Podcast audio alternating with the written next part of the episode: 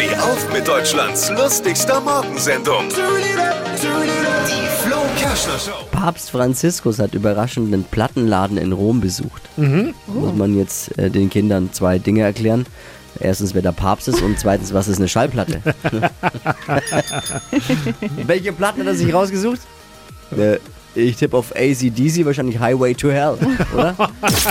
Alle Gags von Flo Kerschner in einem Podcast. Jetzt neu, bereit zum Nachhören. Flo's Gags des Tages. Klick Hitradio N1.de.